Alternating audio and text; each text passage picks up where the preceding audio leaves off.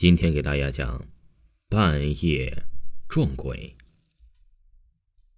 这半夜里起来上厕所的经历，这几乎每个人都有过。那么，你有过半夜上公共厕所的经历吗？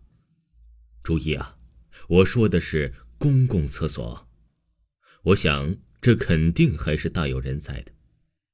如果是半夜上的公共厕所，还是没有灯泡，漆黑一片的呢？也许这样的人就不多了。在这样的条件和情况下，你遇见过什么呢？或者什么都没有？又或者，我还住在学校寝室的时候，我们五楼的厕所在走廊的尽头，那里面的灯泡啊，经常是坏的。虽然学校的维修人员常常过来更换。但是换好后不出两天，它一定又不亮了。到底是什么原因呢？说法不一。有人还说呀，那里曾经吊死过一个学生，死后啊还经常在半夜在漆黑的厕所里四处走动。至于是不是有这么一回事儿，又或者他为什么偏偏要在厕所里四处走动，没有人去研究。但是。每到半夜，大家还是不敢独自出来接手。这天晚上，我在外面和几个同学多喝了点酒，回到寝室倒头就睡了。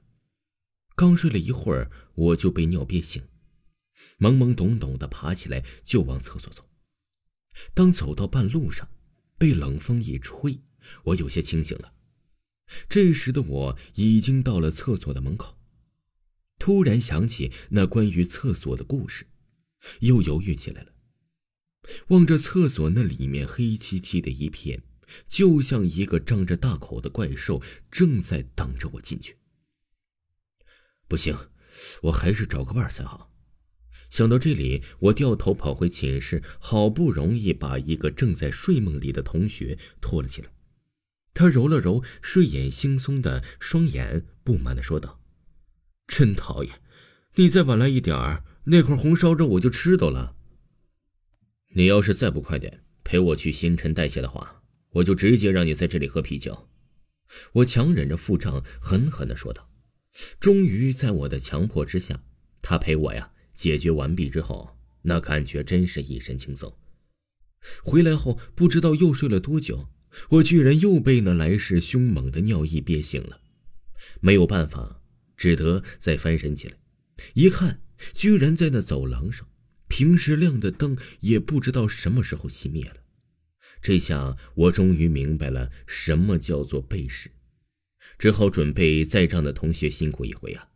这时他睡得正香，嘴巴里还不停的咂巴咂巴的，一定是正在吃他的红烧肉。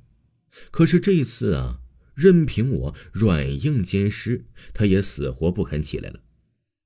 人有三急，只怕我再等下去，明天就要洗裤子了。已经顾不了许多了，我只有硬着头皮向厕所跑去。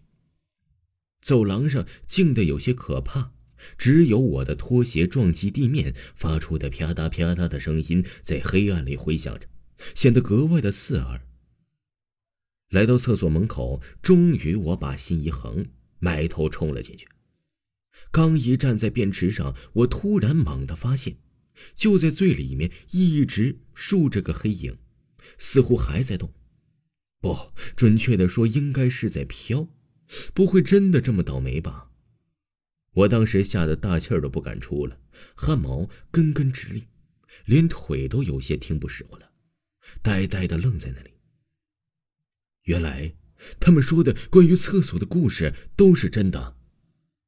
好家伙，今天竟然被我碰上了！